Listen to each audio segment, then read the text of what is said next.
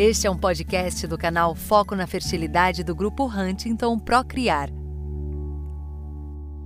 Olá, eu sou Cláudia, sou médica do Grupo Huntington, estou aqui com a doutora Thais. Médica também do Grupo Huntington, alguns aninhos, né, Cláudia? É, é isso aí. E a gente vai é, conversar com vocês hoje sobre o passo a passo da fertilização in vitro, a famosa FIV, né? Como que é feito esse procedimento e quais são as etapas mais importantes. Então, toda paciente que tem uma indicação de fazer a FIV, ela tem que passar por um processo que a gente chama de estimulação da ovulação. Porque naturalmente eh, a gente tem um número determinado de folículos, que são as estruturas no ovário onde os óvulos vão se desenvolver, que vão ser recrutados todo mês, né? E, e naturalmente, é um folículo somente que produz o óvulo e ovula. E para um tratamento de FIV, a gente precisa de mais de um óvulo. Então, a gente vai ter que estimular uh, esses folículos, fazendo com que mais de um dos folículos uh, recrutados por mês consiga desenvolver o óvulo. E até o que se fala bastante na, na literatura, o que se objetiva como resposta adequada à indução da ovulação, é que nós obtenhamos 8 a 12 óvulos, né? Só que isso é individualizado caso a caso. Nem todas as mulheres têm a mesma idade, nem todas as mulheres têm a mesma reserva ovariana. Então, para isso, o mais importante do tratamento, sempre tendo em vista um número maior de óvulos, né, adequado, vamos dizer assim, não maior como um todo, tem que se individualizar cada paciente para uma adequação da dose da medicação, do tipo da medicação e um gerenciamento de expectativa, né, de quanto aquela paciente pode responder à indução da ovulação. Então, levando isso em consideração, a gente vai utilizar alguns medicamentos hormonais, que são os mesmos hormônios que a mulher produz naturalmente para ovular, basicamente o FSH e o LH. E essas medicações uh, são administradas na forma subcutânea, uma injeção que se aplica na barriga, de fácil aplicação.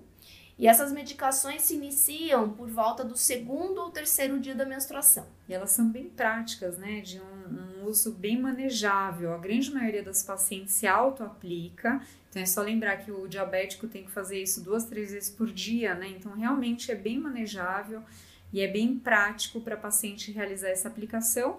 Mas se ela não se sentir confortável, né, o parceiro pode fazer, a parceira, ou eventualmente aqui na clínica nós dispomos de uma equipe de enfermagem para realizar essa aplicação todos os dias.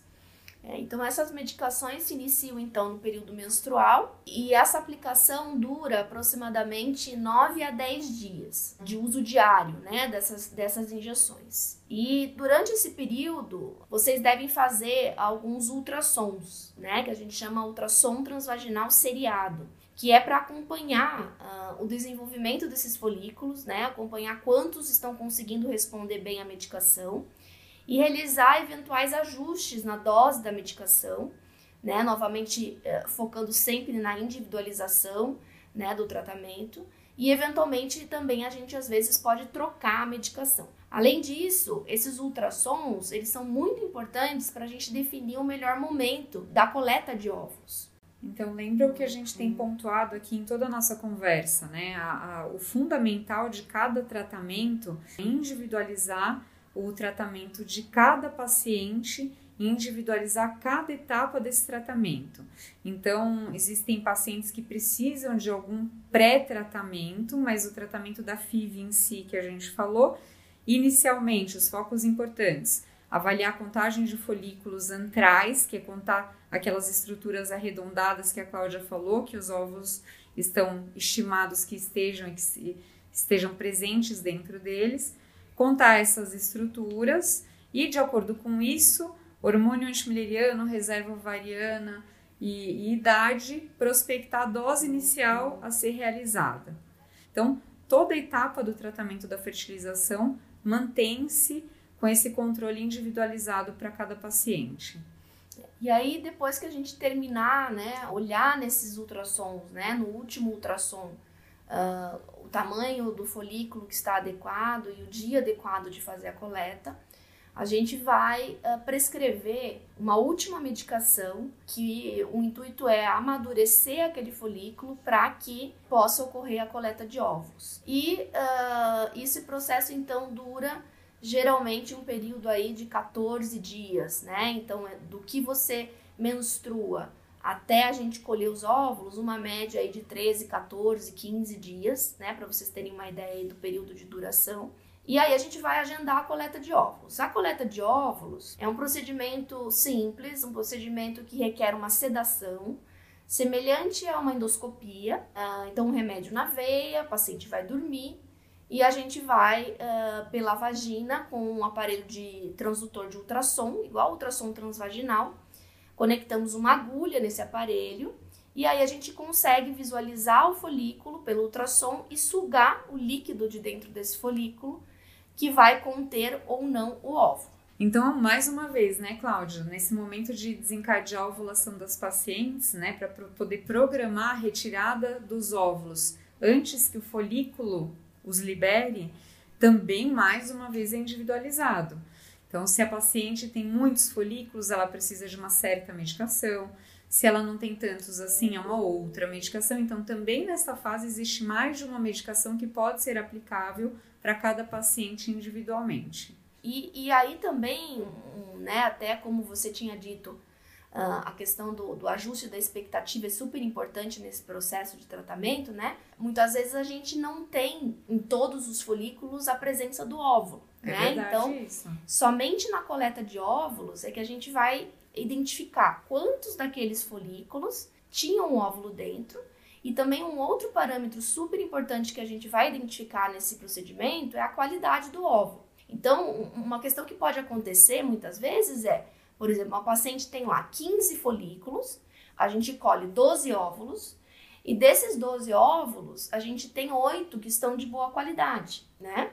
Então, por isso que é super importante a gente ter a, a estimulação da ovulação ótima para aquela paciente, para que a gente consiga pegar o maior número de óvulos possível dentro dos limites, claro, daquela mulher, né? Mas porque a gente sabe que vai ocorrer um processo de seleção, vai ocorrer um funil de seleção. E é extremamente importante, né? A mulher não tá. Eu sempre brinco que a mulher não está pronta para ter oito filhos por mês. Então a gente precisa pecar por um número um pouquinho maior de óvulos, porque existe essa seleção natural já no laboratório. E é esperado que cerca de 70 a 80% daqueles óvulos coletados que realmente têm uma qualidade adequada e que possam prosseguir com o processo de fertilização e evolução até o estágio de embrião, né? Sim, exatamente. Então a gente colheu os óvulos, olhou quantos tinham, olhou a qualidade morfológica, a aparência daquele óvulo, se está adequado ou não para fazer a fertilização. E nesse mesmo dia é feita a coleta de sêmen, né? Como se fosse exatamente como se fosse o espermograma, né? A mesma técnica de coleta. E da mesma forma vão ser selecionados os melhores espermatozoides para que seja feita a técnica de fertilização in vitro, né? A união do óvulo do espermatozoide no laboratório. E é importante também que o homem se atente é, também, porque o passo a passo ele é muito focado mais na, na mulher, né? Que é ela que faz a aplicação das medicações, os controles de ultrassom, mas é sempre importante que eles tenham em mente a necessidade de um período de abstinência sexual para que ele possa fazer a coleta do sêmen. Então, o ideal, lógico que também mais uma vez é individualizado, alguns homens se beneficiam de uma abstinência mais curta, outros um pouquinho mais longa, mas de uma maneira geral, entre dois a cinco dias de abstinência sexual, bem parecido com o espermograma que você falou. Então, nesse mesmo dia da retirada dos óvulos, é que o marido faz a retirada seminal dele, quando feita, lógico, por masturbação, como é no espermograma. Exatamente. E aí a gente vai então fazer a fertilização in vitro no mesmo dia, né, da coleta de óvulos e da coleta de sêmen. E a gente vai uh, cultivar os embriões formados numa incubadora, né? Essa incubadora, ela vai simular o que acontece dentro do corpo da mulher, naturalmente falando, né? Dentro da trompa, especificamente. E esses embriões vão ser cultivados por um período médio de 5 a 6 dias até eles atingirem um estágio que a gente chama de blastocisto. E isso é importantíssimo que você falou, né? Tudo que nós fazemos na fertilização é simular o que acontece naturalmente na mulher. Então, a duração da indução da ovulação é exatamente parecida com a primeira fase, antes da mulher naturalmente ovular. O folículo demora ali naturalmente uns 12 a 16 dias, em média 14, para crescer, mais ou menos o que dura o nosso processo. Depois, quando a mulher ovularia, por isso que a gente dá aquela última medicação, a gente programa para retirar os óvulos. Então, ao invés de esperá-lo ovular, uma horinha antes, mais ou menos desse horário previsto, nós fazemos esse procedimento de retirada de óvulos, captação, coleta, depende do, de como você queira chamar. Todos os óvulos vão ser disponibilizados para o nosso laboratório. Da mesma forma, o sêmen que o homem colheu vai ser disponibilizado para o laboratório e a união é no laboratório. Então, ao invés de ser in vivo na mulher, é in vitro, por isso que a fertilização chama in vitro. Tradicionalmente, já houve época que a transferência acontecia no terceiro dia de desenvolvimento embrionário, mas há anos tem se optado como uma melhor perspectiva de sucesso a transferência no estágio de blastocisto, que é isso que a Cláudia falou. Ele pode chegar até esse estágio entre o quinto e o sétimo dia, mas tradicionalmente entre o quinto e o sexto, ali como médio. É, e da mesma forma que, como nem todo folículo tem um óvulo e nem todo óvulo é de boa qualidade, também nem todo embrião formado vai se desenvolver até o estágio de blastocisto, né? Então também é comum que a gente tenha alguns embriões que não consigam se desenvolver e não tenham boa qualidade. E esse é um ponto importante de deixá-los chegar até esse momento, porque existe essa seleção natural dentro do laboratório. Realmente os embriões que têm melhor potencial de gravidez, eles conseguem atingir esse estágio de maior desenvolvimento. E por isso que hoje uh, a gente não precisa mais transferir três, quatro embriões. A gente consegue transferir um, uh, no máximo dois embriões com ótimas taxas de gravidez. E temos incentivado cada vez mais a transferência de um embrião, né? Realmente por essa excelente perspectiva. Né? Uma seleção de qualidade muito melhor, né? As incubadoras hoje em dia, uh, como o embrioscope, têm tecnologias excelentes uh, para a gente melhorar a seleção do embrião. E, e aí, chegando nesse quinto dia, nesse estágio de blastocisto, a gente vai optar por, ou por transferir esse embrião no útero da mulher, né, se esse útero tiver adequado, se tiver boas condições, ou então a gente pode também congelar o embrião.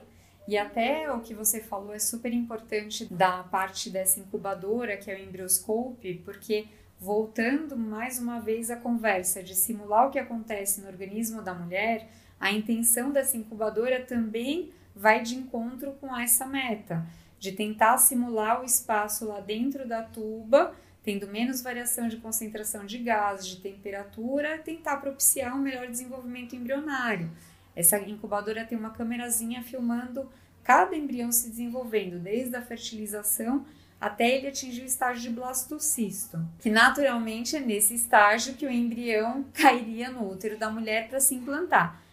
E é importante lembrar, Cláudia, que depois, quando o embrião chega no estágio blastocisto, além de ter essa melhor seleção, nós temos ainda a oportunidade de, se for a depender dos exames dos pacientes, da idade da mulher, do risco de ter alteração cromossômica, nós podemos selecionar melhor o embrião e proceder à biópsia embrionária antes de fazer a transferência dessa mulher para fazer um rastreamento de alterações cromossômicas, risco de aborto.